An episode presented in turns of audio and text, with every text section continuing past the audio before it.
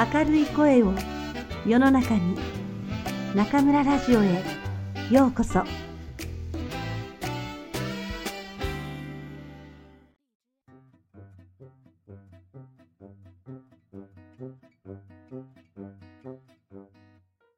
窓際のトットちゃん黒柳徹子。リトミック。夏休みも終わり2学期が始まった。夏休みの間いろんな集まりのたびにトットちゃんはクラスのみんなとはもちろん上級生の一人一人とも親しくなった。そして巴学園のことがもっともっと好きになっていた。巴は普通の小学校と授業方法が変わっているほかに音楽の時間がとても多かった。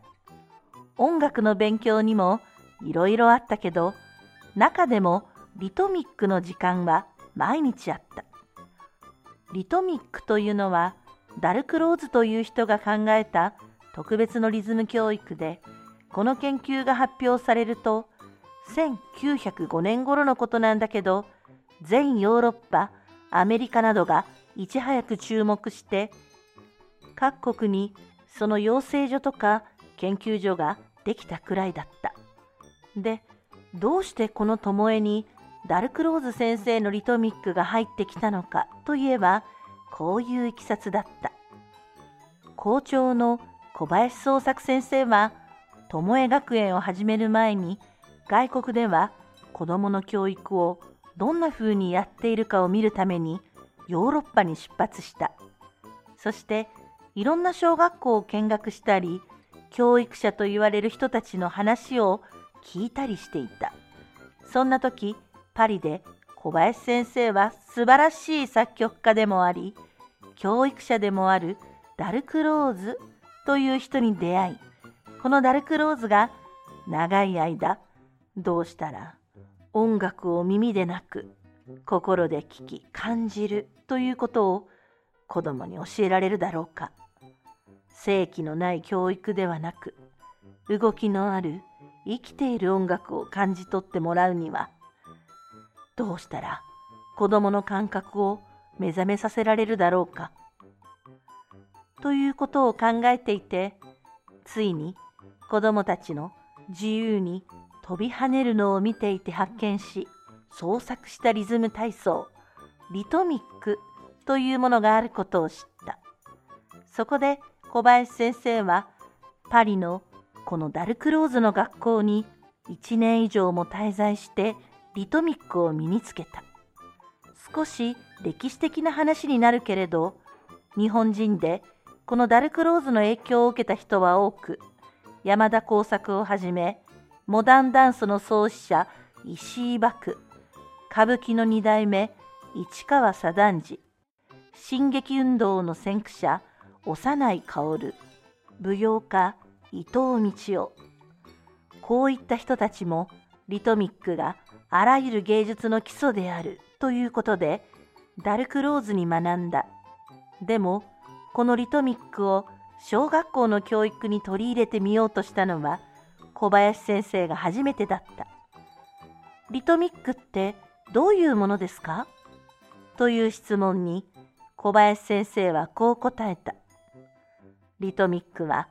体の機械組織をさらに成功にするための遊戯です。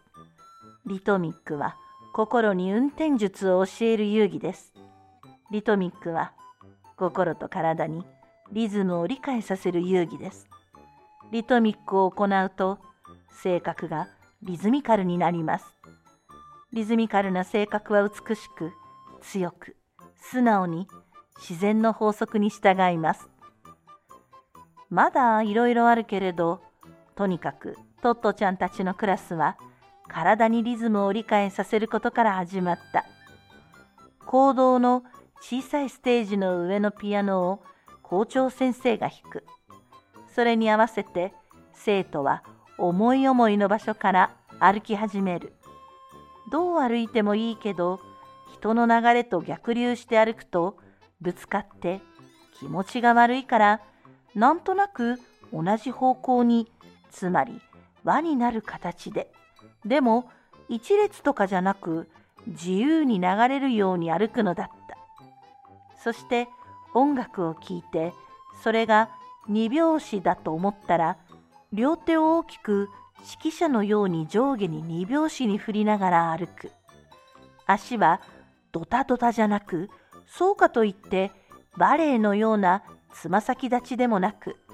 どっちかって言えば足の親指を引きずるように体を楽に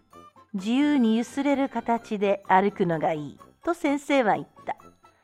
でもいずれにしても自然が第一だったからその生徒の感じる歩き方でよかった。そしてリズムが三拍子になったら両腕はすぐに三拍子を大きく取り歩き方もテンポに合わせて速くなったり遅くなったりさせなきゃいけなかった。そして両腕の式風上げ下ろしも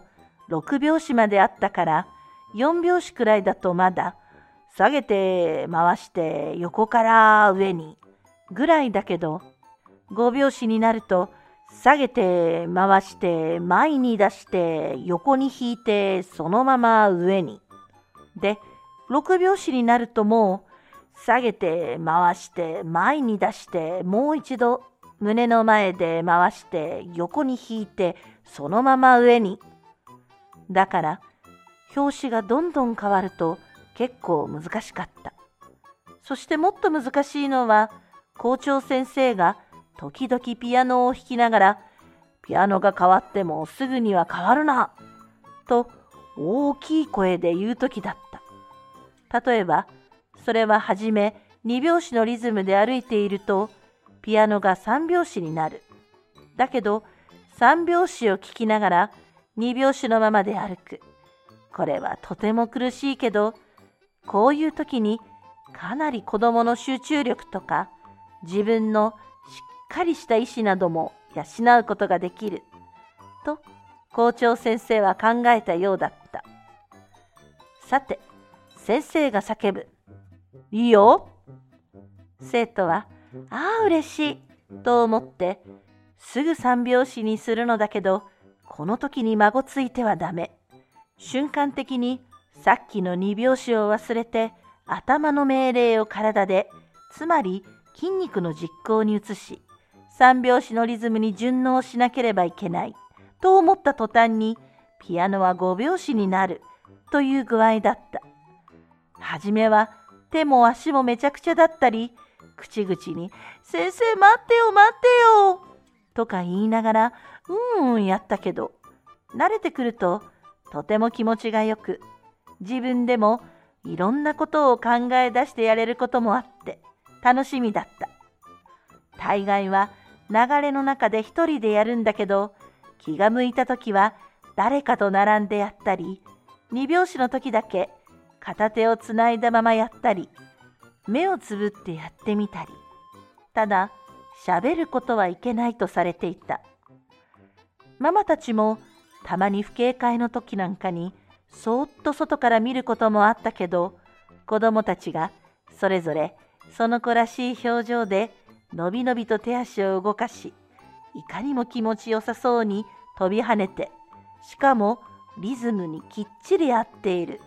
という光景はいいものだった。リトミックはこんな風に体と心にリズムを理解させることから始まり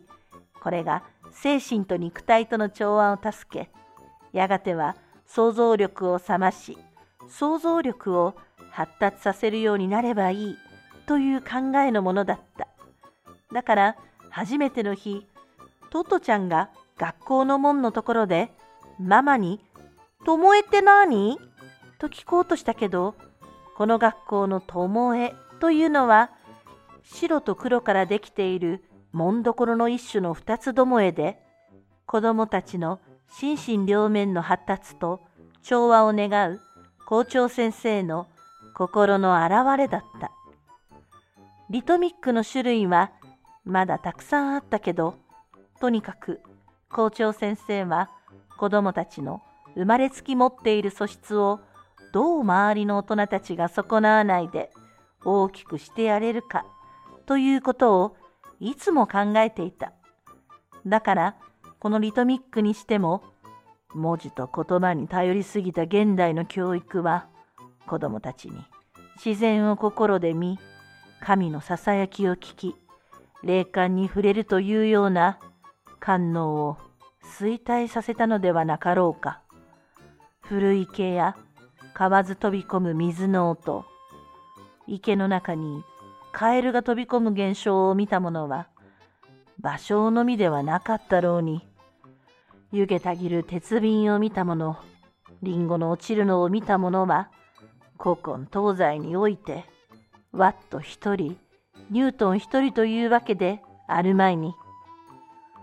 世に恐るべきものは目あれど美を知らず耳あれど学を聞かず心あれども真を下せず感激せざれば燃えもせずの類である。などと嘆いていた校長先生がきっといい結果を生むに違いないと授業に入れたものだった。そしてトトちゃんはイサドラダンカン風に裸足で走り回り飛び回ってそれが授業だなんてすごく嬉しいと思っていた。